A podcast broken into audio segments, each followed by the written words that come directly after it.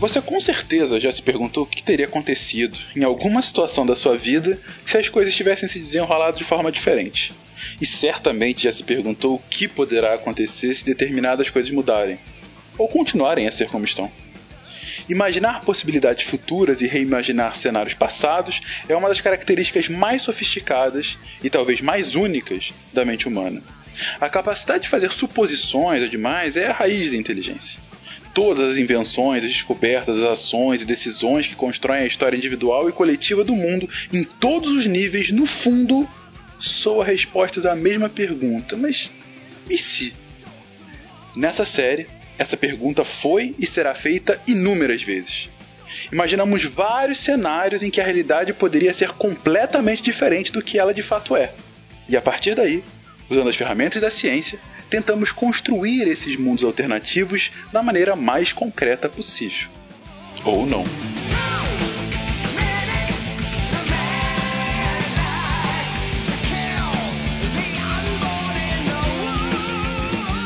Bem-vindos a mais um episódio de Contrafactual, seu podcast de realidades ligeiramente alternativas. E hoje, hoje voltamos para aquela que foi a mais fria de todas as guerras, mas hoje tornaremos ela quente com Matheus Professor Barbado. We'll meet again, don't know where, don't know when, but I know we'll meet again some sunny day. Bonito, bonito. Também com CA. Bolsa de sangue! Entrarei todo cromado em Valhalla! we live, we die, we live again. e também com William Spengler. Comendo a cebola no dia seguinte.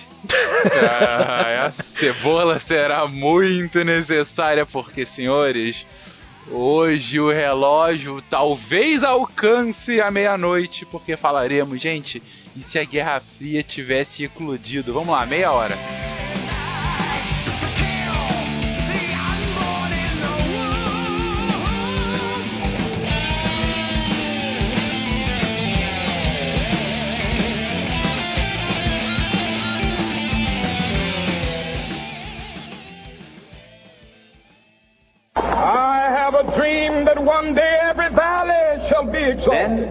They will have my dead body, not my obedience. That's one small step for man, one giant leap for mankind. A nação quer mudar. A nação deve mudar. A nação vai mudar. A maior potência do planeta é alvejada pelo terror.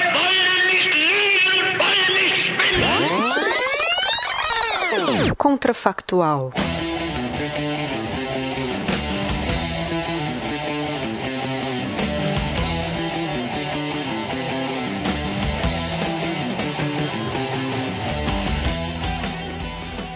Ferveu em que ponto? Aí vocês me digam qual é, seria o ponto mais interessante para nossa conversa para que ela fervesse. Pois é, olha só que interessante. Nós temos vários pontos de ebulição que a Guerra Fria quase esquentou, né?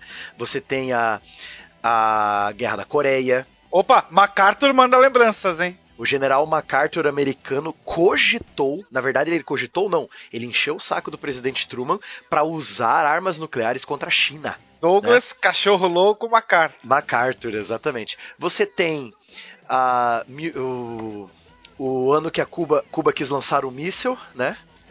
que é o 1962, né, a crise dos mísseis cubanos, que foi uma crise mesmo. Sim, essa acho que foi até o mais problemático, né? Eu acredito que se fosse pra gente escolher seria dos mísseis de Cuba, se alguma coisa tivesse dado errado ali.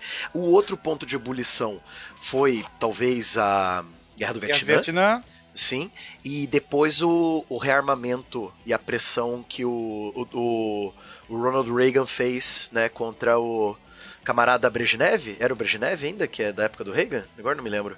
Uh, final, Brezhnev. Mas então, aí você tem esses pontos de ebulição aqui: Guerra da Coreia, crise dos mísseis cubanos. Mas eu, eu voto pelo crise dos mísseis cubanos. que eu quero ver Cuba lançar um míssil. Puta merda. O que historicamente acabou sendo de fato o o mais tenso desses quatro, né? Os quatro tiveram suas tensões e, e potenciais escalados. A gente podia até falar um, também da, de Afeganistão como um quinto, né? Ou na África, não é? Os conflitos africanos com é, alguns grupos querendo proclamar é, repúblicas comunistas na África. Sim, mas eu acho que não seria eu acho que não seria o ponto de causar uma terceira guerra mundial, né? Causar a Guerra Fria. Porque, infelizmente, né? Não querendo ser racista nem nada, mas a África é África, né, cara? nem a Rússia não, queria espalhar Vamos colocar isso num termo pra... um, pouco, um pouco mais leve, né? A África não teria uma importância geopolítica tão grande para é, é eclodia de fato a guerra, cê, né? Você tá Se ligado que, que você apareceu, o, o, o, você, Fencas, apareceu agora aqueles memes lá. Ah, mas a gente não pode escrever isso. Ah, então escreve assim então. Pode ah, ser. porque a África é a África, mas Barbados a gente não pode escrever isso. Ah, então escreve então, porque a África não tinha uma importância geopolítica, não sei o quê. Bom, mas desses quatro pontos, então, Barbado fica com crise dos mísseis. Alguma opinião dissonante? A gente parte daí. Eu, eu concordo com a crise dos mísseis. Foi um ponto ali que se os, os próprios oficiais russos não tivessem de fato voltado, não tivessem cruzado a linha, tivessem de fato ido a Cuba, é, isso ia causar um, uma crise ali sem precedentes e a tecnologia balística, eu não sei se aí vou respirar para falar, que no último contrafactual eu falei sem respirar.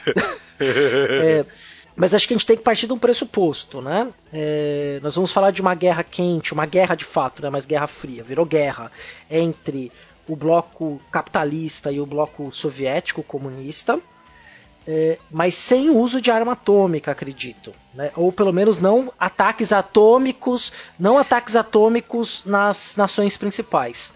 Se eu não me engano, nós fizemos um, um vídeo sobre guerra nuclear. Foi, se não me engano, foi o vídeo se a Terceira Guerra Mundial eclodisse agora, né? Por causa da, da, da né, um vídeo. Foi um foi um programa contrafactual até que a gente fez se a terceira guerra eclodisse agora por causa das encrencas da Coreia do Norte querendo fazer mísseis novos a, a... foi o maior contrafactual que a gente fez inclusive isso, que a gente falando um, um pouco especial. de geopolítica isso, isso, foi um especial. É, e lá a gente nós traçamos a linha. Se tem arma nuclear vai ser usada. Essa é a linha entendeu? Se, se tem no arsenal vai ter o MacArthur cachorro, o Douglas cachorro louco MacArthur para usar, entendeu?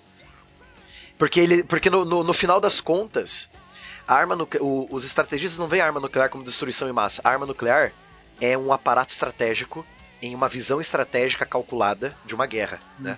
Uhum, uhum. É, a gente já falou disso, o conceito de MED é, e todo o equilíbrio, inclusive o que muitos teóricos afirmam ter sido um, dois, se não o principal ponto do porquê não eclodiu na nossa linha do tempo a Guerra Fria, né? Por conta desse equilíbrio estratégico que havia as duas potências, uh, porque num ataque nuclear Uh, o, dado é que para você executar um ataque nuclear contra outra potência nuclear, você só pode fazer se você tiver certeza que não vai ter revide. Se você, no, no primeiro ataque, destruir toda a capacidade de, do seu adversário revidar. Havendo uma única, um único momento, uma, havendo um único, uma única chance dele revidar, isso já causaria um estrago tão grande em você que não valeria a pena o ataque, e daí você cria um equilíbrio estratégico que foi denominado MAD, né? A é, Mutually Assured Destruction, né? Destruição mútua assegurada. E a partir daí esse o não ataque. E aí eu volto ao que você comentou agora, o CA. Você acha viável, é, possível, uma, uma guerra declarada entre os dois blocos, entre os dois países, sem a escalada nuclear? Olha, você para pra pensar que os dois países tendo reais noções do que poderia acontecer com um ataque nuclear direto, a Rússia atacando os Estados Unidos ou os Estados Unidos atacando a União Soviética, eu acredito que se fosse usar as armas nucleares, usariam em periferias mas não nos países principais, porque isso poderia de fato levar a uma destruição do mundo. E aí nós estaríamos todos aí cancerígenas, precisando de bolsa de sangue, não é? E aí seria um outro uma, mundo. Uma. Chernobyl gigante. É, o Day caso, After né? Day, né? Seria um, uma loucura, né? Talvez teria o fim. Então talvez tentando. E aí nós, nós não podemos esquecer que a crise dos mísseis se dá no governo Kennedy. Exatamente. E outra, aproveitando falando do governo Kennedy, nós temos uma peça essencial na crise dos mísseis cubanos que é o próprio é, Nikita Khrushchev. O Khrushchev, ao contrário de seu antecessor, querido titio Joseph Stalin, né? Adorava um, um, um, aqueles acampamentos de verão lá no meio da Sibéria, né? Adorava mandar as pessoas para lá, que era bem divertido. o, o Khrushchev, ele era muito mais brando do que seu antecessor. E muita gente não gostava disso dentro do próprio Kremlin, né? Tanto que existe é, dados da época, anotações de é, é, das mensagens recebidas entre Washington e, e Moscou, que você vê que há uma dissonância entre as primeiras mensagens enviadas e as, e as últimas, e aí, por fim, a, a as terceiras para terminar a crise, né? Porque as primeiras parecem do Gorbachev, as segundas parecem que alguém tomou o controle, não é mais o Gorbachev ditando a mensagem, né? E aí a, a, última é o Gorbachev de novo no poder, né? Então, os Estados Unidos estavam com medo que o Gorbachev, que era mais brando, era mais fácil de conversar com ele, perdesse o controle. Brezhnev, oh, desculpa, o Khrushchev, né? Gorbachev não, Khrushchev, né? É isso, desculpe. Se o Khrushchev perdesse o controle, porque ele era mais brando, né? Os Estados Unidos tinha medo que a segunda maior potência do mundo, né, fosse dada aos cachorros loucos do Kremlin e esses caras, né, vão pra porrada, né?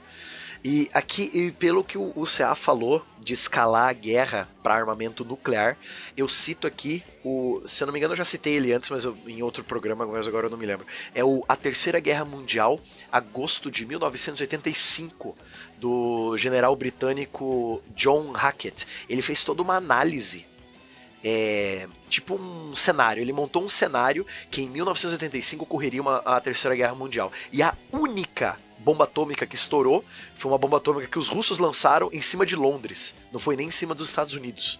Ou seja, como o CA falou, é na periferia, no caso, né? Aí que vem o detalhe da crise dos mísseis cubanos. Ela levou 13 dias. Que nem aquele filme lá, se eu não me engano, é o nome do filme 13 Dias que Abalaram o Mundo, né?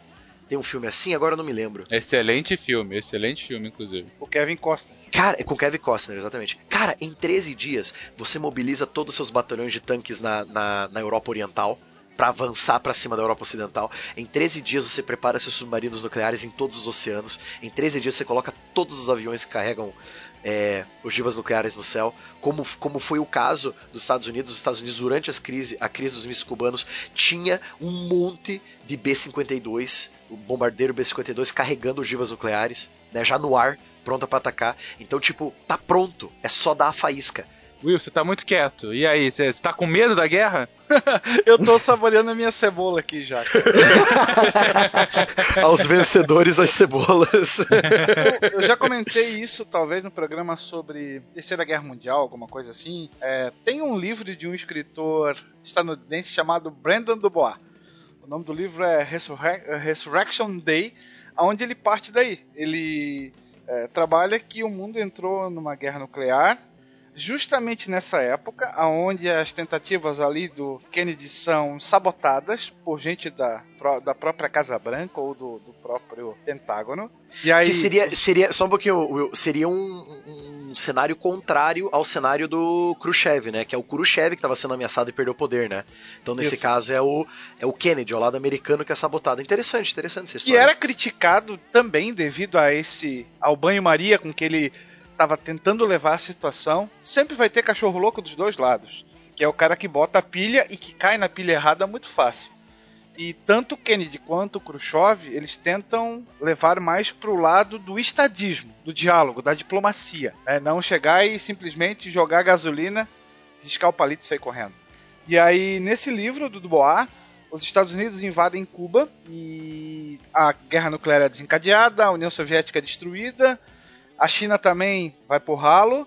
Nós vamos ter uma grande nuvem radioativa que vai é, pairar sobre a Ásia. Aí você vai ter bilhões de pessoas mortas e tudo mais. Os Estados Unidos perderiam as grandes cidades, Nova York, Los Angeles, Washington, Miami, e depois desse apocalipse nuclear, é, claro, né, o final feliz, as nações que restariam é, renunciariam à posse desses armamentos, com exceção do tio Sam, que agora vive sobre uma espécie de lei marcial, que era o projeto inicial lá das tentativas da, da, da sabotagem do governo Kennedy. Aí, claro que ele vai puxar sardinha, vai colocar estrelas e listras para que a história fique hollywoodiana como comumente é. Entendi. É, e mas a gente tá vendo aqui, enfim, é, as tensões dos dois lados. A tensão uh, que o Barbado coloca por parte do Khrushchev e todo o seu os seus cachorros loucos, né? Que também aconteceu pro Kennedy. A gente tem que lembrar que uh, a crise dos mísseis foi uma tensão gigantesca, que não foi um exagero que é colocado no filme, que é colocado em relatos. De fato, foi o momento mais tenso da segunda da perdão da Guerra Fria. Pós segunda guerra né? do pós segunda guerra é verdade. Desde 45 o mundo não tem um momento tão tenso quanto esse. E realmente e... realmente tenso com uma possibilidade real viva e imediata de estourar um novo conflito e a imensa maioria dos habitantes do planeta serem pegos desprevenidos sim e sambarem junto com todo mundo e no final sobrarem só as cebolas. É, porque a gente não pode, pro nosso ouvinte talvez que não saiba, né? O, Cuba, a União Soviética queria colocar os mísseis nucleares em Cuba porque os Estados Unidos tinham em suas bases da Turquia mísseis nucleares lá. E a Turquia tá, tá no pé da Rússia, né? Então isso era um ponto ali estratégico que foi muito tenso. E aí por que, que eu insisti na tese da não guerra nuclear, né? Porque seria não, pelo menos não inicialmente, né, uma guerra nuclear ou talvez realmente talvez teria um medo ali de desencadear uma, uma mortes em massa, inclusive dos próprios militares, das próprias populações locais. Eu acho que eu, eu concordo com o CA. Eu acho que estouraria um, um, um, conflito, uma medição de forças ou quase uma retaliação, né? Porque a União Soviética não vai né, ser aquele o cão, cão que ladra e não morde, né? Então, tipo, ó, se você afundar meus navios que estão indo para Cuba, vocês vão ver, vocês vão ver.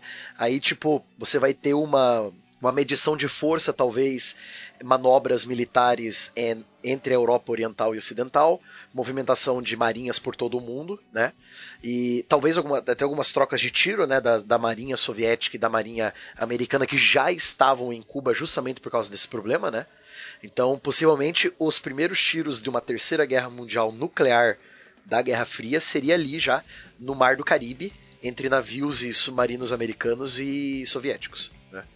É, ok, então vamos agora começar a fazer como vai se dar essa escalada. É, alguma, alguns conflitos, então, a, nas portas americanas.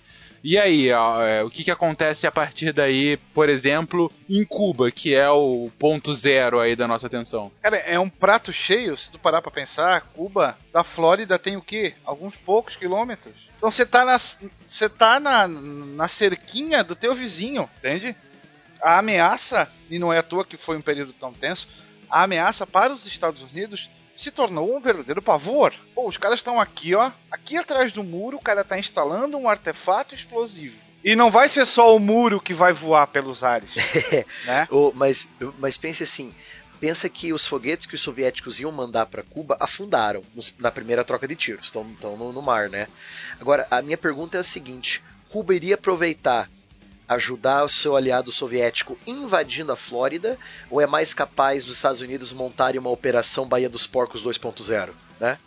Ali na uma região invasão, do Caribe. Uma invasão à ilha eu acho mais provável. É, é a, a, o, o, exército cubano não estava preparado para uma invasão de larga não. escala, né, cara? E não. aí, se, se você já vem de uma situação de alguns dias tenso, como tu mesmo comentaste, você já tem toda uma armada preparada. É só gritar o já, entende? E aí você vai com tudo. Por mais que você tenha uma, uma esquadra ou uma armada soviética no local, a gente volta para essa mesma situação. Tu tá lutando praticamente em casa. É muito mais fácil você, né, atravessar a nado, canal é. que separa, né, e chegar e opa, estamos aqui. Olá, como vai? Tudo bem? Eu, eu acho que fica, eu acho que fica assim então, Fencas. No Caribe, você tem troca de tiros entre a marinha soviética e a marinha americana. E você tem uma invasão à lá Baía dos Porcos para a ilha de Cuba só que dessa vez com tropas americanas, né? Não só cubanos é, refugiados. E Cuba, aproveitando as tensões e já ganhando bilhetes dos soviéticos, falando assim, ó, garantido 100% que a guerra vai rolar. Eu, se fosse os cubanos, eu já cavaria as trincheiras, bunkers e, tipo, faria guerra de guerrilha mesmo, que eles estavam acostumados já, né? Serra maestra na veia. e onde é. acho que outro conflito ia estourar imediatamente seria entre as Alemanhas. Não, então, isso que eu queria chegar, cara. O, a Europa Central, cara, é uma, é uma tem um corredor, um corredor maldito, que eles chamavam, que é a, a, a passagem Fulga, o Fulda, agora eu não me lembro, Fulda ou Fulga. É, é um planalto reto, lindo para passar tanque, certo? Dos dois lados. E cara, existiam planos de contenção já nessa época para conter a avalanche de tanques T-34, T-54, todos os T que, o, que os russos tinham, impedir essa avalanche de tanques passar pela, pela, pela passagem Fulda. Mas, cara, a Alemanha Ocidental não estava com o armamento tão preparado assim, né? E, nossa, quem, quem diria a França e a Inglaterra também não tinham é, todos os tanques que eles tinham na década de 80, quando o, o John Hackett fez a teoria dele lá do, do, do, livro que eu falei, né? Do agosto de 1985. Mas a ideia era essa: você ia pegar todos os tanques e fazer uma avalanche de blindados, passando pelo meio da Alemanha e, tipo, é aquela avalanche, é uma tsunami vermelha, cara. Tsunami vermelha de tanque, assim, sabe? Vai, vai tipo. É tipo fase final da Segunda Guerra. É os russos indo e tchau. É o, é, o rolo compressor. Lá e de volta outra vez. Isso. E, e, outra, você não ia ter só russos, você ia ter poloneses, alemães orientais, é, tchecos, você ia ter todo mundo, toda a cortina de ferro, todo o pacto de Varsóvia indo junto, né? Então.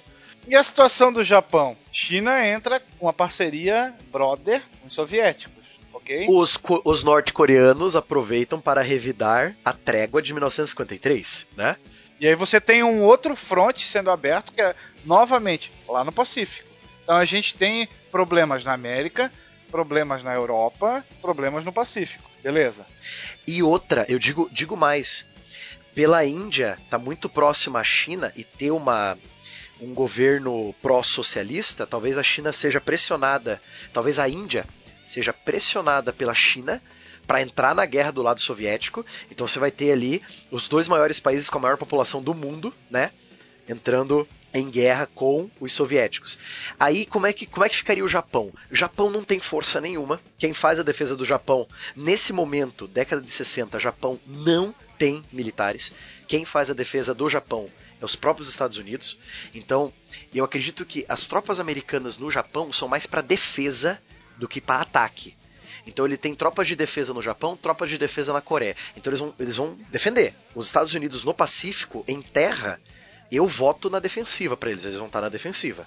Porque eles não têm pessoal o suficiente para conter chineses e coreanos numa avanço 2.0, assim, sabe? Entendi. Não seria um, uma uma invasão americana à China, né? Nesse primeiro momento. Seria mais uma questão de, de defesa estratégica para que não houvesse algum tipo de retaliação em outros territórios estratégicos. Exato, na verdade seria o contrário, na verdade seria a China e a Coreia invadindo de novo, né? O Japão com ameaça, o Japão sendo ameaçado de uma invasão anfíbia chinesa e coreana, porque os Estados Unidos foram na defensiva até a quinta frota com os, com os porta-aviões chegarem, entendeu? E sabe qual seria o nome dessa nação? Hum. Lestásia. Boa, boa, boa. Alestásia, aí você tem a Eurásia, sobrou a Oceania, com, com a Londres lá no meio. é verdade, é verdade. Não, que. E, e a Oceania tá um furdunço inacreditável, né? A gente tá falando aí, como vocês colocaram, é, a Alemanha é, inicia. Bom, a partir da Alemanha você está crescendo aí um, um, conflito bem bem grande na, na, na Europa como um todo, não? É uma disputa, é uma disputa de quem tem o cano maior em todos os lados, cara. Em todos os lados. Por exemplo, se, se a minha teoria, se a minha teoria que a Índia vai apoiar o lado soviético for verdadeira, o que, que o Paquistão vai fazer? Se a Índia é o pior inimigo do Paquistão, vai se aliar aos Estados Unidos.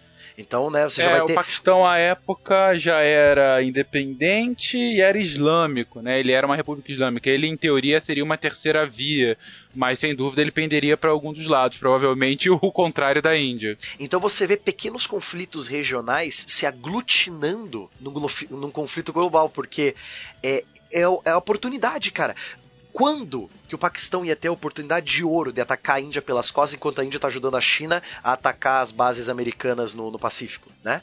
Quando, lembrando né? que a época eles ainda não têm armas nucleares, né? Pelo menos menos uma possibilidade para explodir o mundo. Exato, Índia e Paquistão ainda não tinham, exato. Nosso amigo Mao ainda era vivo e governava a China, né? Exatamente. China no meio da revolução uh, cultural dela, né? Muitas, muitas aspas nessa revolução cultural. é...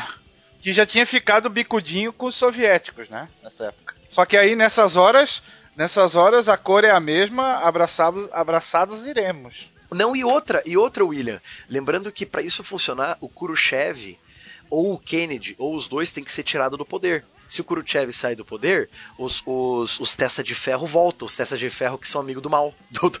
Soou muito ruim isso aí, mas tudo bem. Amigo do mal. Amigos do mal é excelente. É. Eu acho que os dois caem, os dois caem. Tanto o Kennedy quanto o nosso amigo Nikita são descartados logo no início. Você não vai querer, entre aspas, pacifistas com as rédeas na mão. É, bom, provavelmente o Kennedy não seria assassinado, talvez, né? Ele só, se, só acabaria o mandato dele não seria. não continuaria. Mas muito provavelmente seria sucedido por algum republicano, né? Enfim, com, com, com um ponto mais, mais ofensivo nisso e o Khrushchev substituído por alguém do partido que, que pudesse colocar. Eu concordo quanto a isso. Mas, gente, sempre quando a gente fala de geopolítica global, tem aquela minha pergunta: e o Brasil nisso, gente? Olha, eu, pra minha opinião, ia começar a acontecer matanças 62 né? é, 62 é o Jango. 62 é o Jango. Jango mais ou menos, né? É, é o parlamentarismo é, ali. É o parlamentar, na verdade é o primeiro-ministro. Era o. Quem era o primeiro? É Tancredo. Tancredo Neves, nosso primeiro-ministro. É, eu acho que ia acontecer. Primeiro ia acontecer uma caça às bruxas aos comunistas. Já estava acontecendo, isso ia ser mais aflorado. E aí ia começar matanças internas no Brasil. Quer dizer, antecipar um golpe Talvez militar. Uma, é, um golpe militar antecipado e um total alinhamento aos Estados Unidos e morte ao terror vermelho, sabe? Automaticamente. Automaticamente. Né? Eu, eu voto por é. um, um, um, 1964 é, adiantado, 1962, né? Militares no poder, 100% aliados com os Estados Unidos. Aí que tá. Precisaria de um golpe, gente? Eu fico só pensando nisso, porque é, com uma guerra abertamente declarada, não seria é, é bem possível que a gente não saísse do parlamentarismo, talvez. É, e a gente tivesse, não necessariamente um Estado controlado por militares em si, mas com uma vertente mais a. É, é, mais beligerante, mais anticomunista, muito mais, mais aberta. Talvez quem caísse fosse Tancredo. Concordo. A gente já vinha. A, a campanha anticomunista já batia forte aqui desde a, do, dos anos 50, né? Então você vai ter uma, um, um plus aí a, a mais em relação a isso, e você não necessita necessariamente de um governo militar. Você pode ter alguém lá que pode ser facilmente trocado, já que a gente está falando em parlamentarismo, que vista a farda por debaixo do, do, seu, do seu terno, né? E assuma uh, uma posição pró-azul 100%, legitimado 100% pelo parlamento brasileiro, né? Claro. E aí você tem um alinhamento ainda maior com os nossos os nossos vizinhos do norte. E agora eu não me lembro, eu não me lembro se já existia algum país socialista aqui na América do Sul. Nicarágua, não? É porque o porque o 11 de setembro chileno, que o Pinochet toma o poder, é 73, já está longe da nossa, né? Talvez, talvez os, os, apoiadores do Pinochet em 73 tomem o poder antes no Chile, né? Então. Isso, aí na América do Sul toda. Então, mas a ideia é a seguinte: o Brasil, se o Brasil entrar pró-Estados Unidos, não vai ter home front, né? Não vai ter, tipo, a, a briga em casa, aqui, pro Brasil.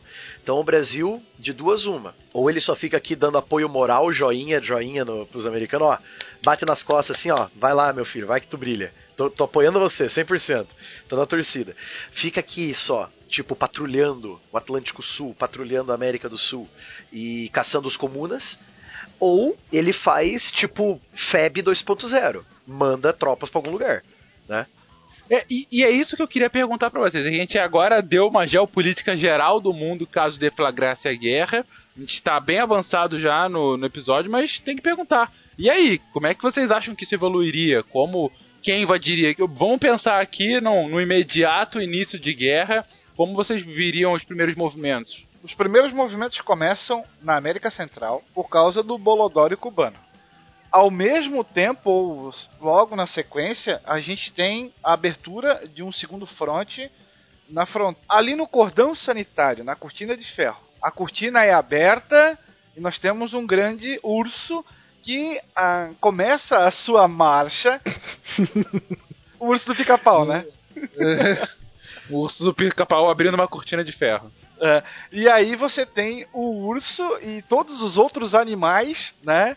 do, do lado vermelho prontos para prontos, não só prontos, mas já em movimento em direção principalmente para Berlim, né? É, o muro já tá, o muro já foi construído, né? O muro de Berlim. Ele começou a ser construído em 61, foi terminado em 63, alguma coisa do tipo. Cara, ele nem vai começar a ser, então, né?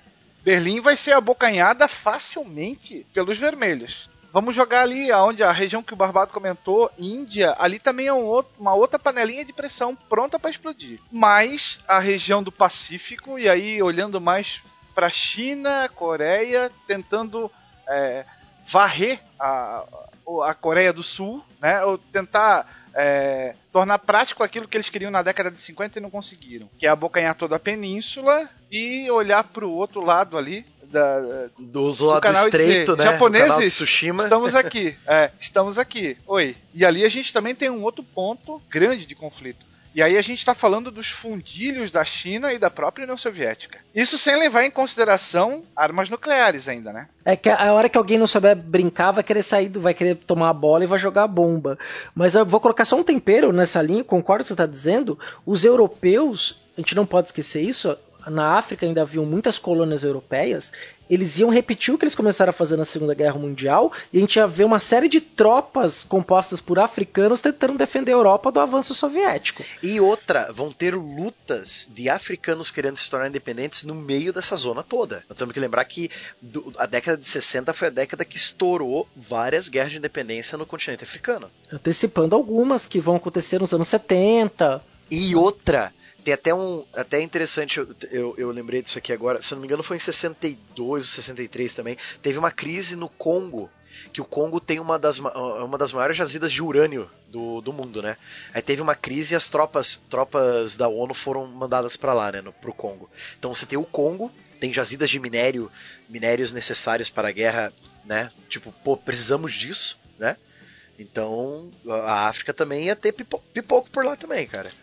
Você acaba envolvendo literalmente todo mundo. É, mas aí, aí tem. Aí nós lembramos da minha referência na entrada, né? Da, da música da Vera Lynn, né? Nós vamos nos ver de novo algum dia é, que ela é cantada naquele filme Doutor Estranho, ou Como Eu Parei de Me Preocupar e Passei a Amar a Bomba, né?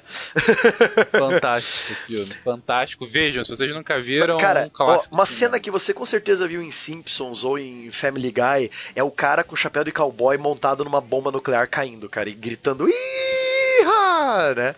Então, se os russos não tiverem uma máquina do juízo final, que é, é, é, é autônoma, se explodir uma bomba, ela automaticamente inicia a destruição do mundo sem ninguém puder parar, a gente tá de boa.